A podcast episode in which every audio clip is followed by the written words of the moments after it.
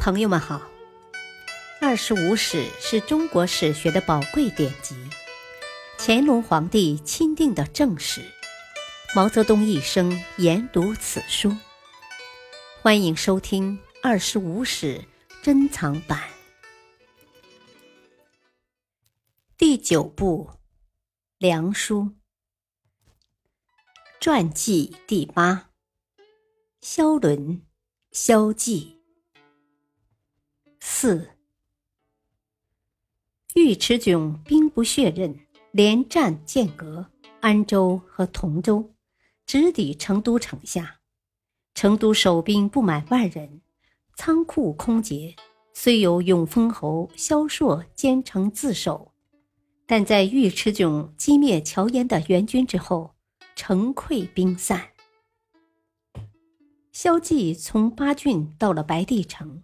方听说侯景之乱业已平定，他质问萧元昭为何谎报军情，萧元昭却说：“侯景虽平，江陵未腐，应当消灭萧绎呀。”萧纪也认为自己既然已经称帝，就不能再臣服别人，于是决定先打萧绎，等灭掉萧绎后再驱赶西魏。五月，萧纪率军进入西陵峡，与萧绎所派的陆法和军战于峡口。陆法和预先在峡口修筑城堡，又运来许多大石块镇江，拉上铁链将长江航道切断。但铁链很快被萧纪军冲断，陆法和向江陵告急。萧绎无兵可派，内心恐慌。冒险将俘获来的侯景旧将任约、谢达人等设放，让他们领军与萧纪对抗，又怕这些俘虏不肯用力。萧绎写信给萧纪，许他还蜀，专治一方。此时萧纪当然不从了。正当萧绎焦头烂额之际，王僧辩在平定襄州的陆纳之乱后。率领诸军迅速西上，萧绎得此情报，精神大振，又向萧纪发了一信，一改上封信乞求的口气，说：“我年纪比你大，又有平定侯景的功劳，登基称帝理所当然，众望所归。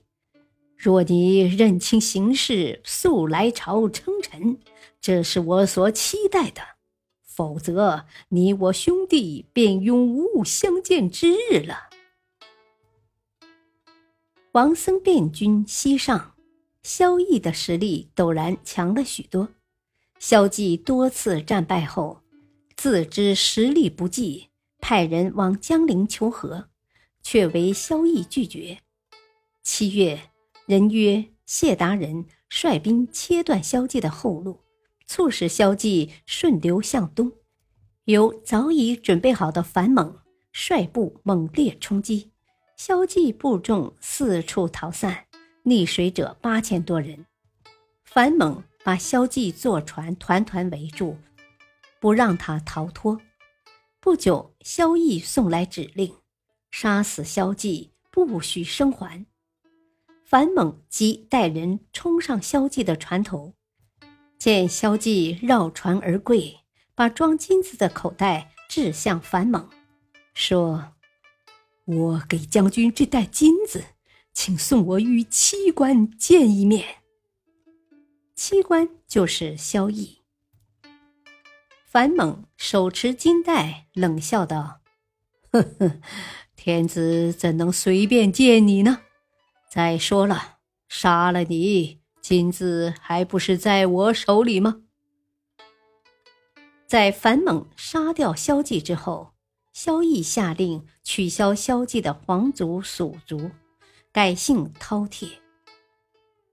萧元昭被俘，投入监狱后，与萧元正相见。